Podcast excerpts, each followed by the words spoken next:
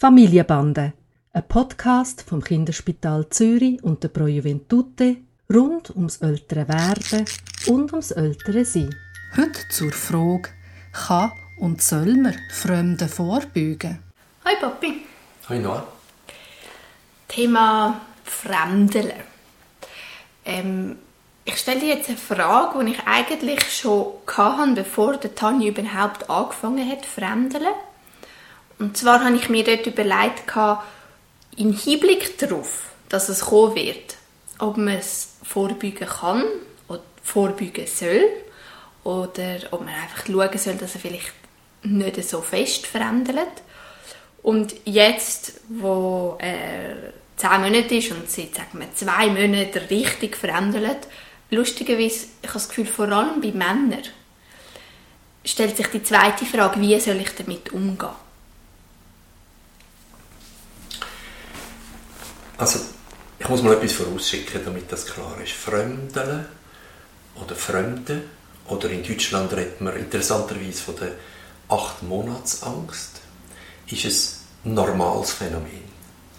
Und es ist wahrscheinlich nicht nur ein normales Phänomen, sondern es ist eigentlich ein unglaubliches Entwicklungsphänomen, das da plötzlich sichtbar wird. Nämlich, dass ein Kind zwischen fremd und vertraut ganz klar davon unterscheiden. Vertraut, das bist du, das ist offensichtlich, wenn, ich, wenn du um bist, wenn ich zu euch heimkomme, dann bist du mit, mit Abstand die allerwichtigste Person. Wichtiger als der dann und viel wichtiger als Großeltern. Der Nachteil davon ist, dass er natürlich gegenüber nicht so vertrauten Leuten nachher Abwehr zeigt. Und das ist, ich muss sagen, auch für mich manchmal ähm, gar nicht so leicht zu ertragen. Und ich verstehe da Leute, die auf das reagieren. Und ich weiß jetzt auch wieder als Kinderarzt, dass es zum Beispiel eben gerade Großeltern gibt, die ganz verletzt darauf reagieren, wenn Kinder fremden. Und aus dort heraus kommt die Überlegung, könnte man das nicht eigentlich irgendwie verhindern. Aber ich glaube, man muss es wie umdeuten. Man muss das als einen ganz grossen Entwicklungsschritt sehen von einem Kind. Eigentlich etwas ganz Wichtiges. Und ich würde für mich die Frage fast umkehren. Wie kann es sein, dass Kinder nicht offensichtlich fremden oder tun wir das, dass sie nicht gerade brüllen, vielleicht verkennen und es sind ganz andere, feinere Zeichen, die man beim Kind lesen müsste eigentlich, um zu sehen, dass das Kind fremdelt. Ja auch. Und das ist lustig, ich habe gedacht, du stellst eine andere Frage, ob ich ihn nicht unterstützen im Verändern wenn du sagst, die Frage umdrehen? Ich glaube, das ist ja mein Ansatz noch. Das Kind genau beobachten und zu schauen, was vom Kind kommt. Wenn ich zur Tür hineinkomme und ich merke, ich komme kein Lächeln über und er schaut mich mit grossen Augen an, dann bleibe ich unter der Tür stehen und warte. Eigentlich warte ich, bis ich physisch spüre, jetzt ladet er mich ein, näher zu kommen. Und, also, es gibt verschiedene Methoden, wie man das macht. Ich mache es ja manchmal so, dass ich dann zum Beispiel die Hände ausstrecke und schaue, will er jetzt zu mir kommen oder nicht. Und wenn er sagt, nein, indem dass er nichts macht oder sich sogar ein bisschen abwendet und zu dir geht, dann insistiere ich nicht und warte eigentlich, bis es vom Kind herkommt.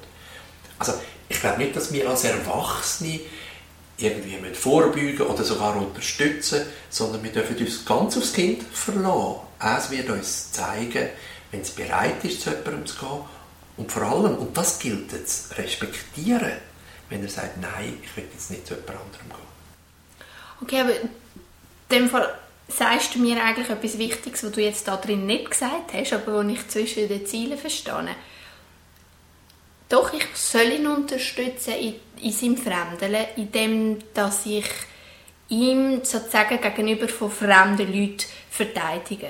Also wenn er zeigt, dass er eben noch nicht bereit ist, auf jemanden zuzugehen, was, wie du vorhin gesagt hast, ein sehr wichtiger Entwicklungsschritt ist und ähm, unterstützt soll werden, dann ähm, tue ich ihm nicht einfach die Fremden in die Hand drücken oder wenn er eben sich unwohl fühlt, ihn ihnen überlassen, sondern dann beschütze ich ihn eigentlich.